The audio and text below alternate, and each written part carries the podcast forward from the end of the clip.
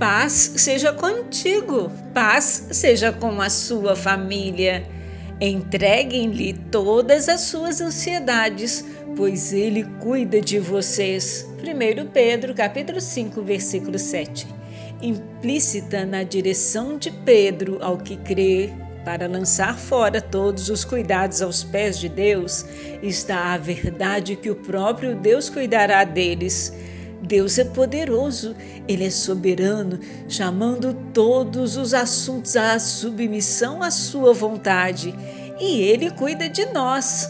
Se um Deus tão poderoso cuida de nós e de nossas necessidades, podemos deixar de lançar o domínio de nossos cuidados e preocupações em Suas mãos poderosas? Jamais! Aleluias! Toda a glória seja a Deus, que por seu grandioso poder que atua em nós, é capaz de realizar infinitamente mais do que poderíamos pedir ou imaginar.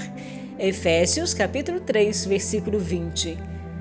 A Ele seja a glória, a honra, o louvor na Igreja e em Cristo Jesus por todas as gerações, para todos sempre. Amém.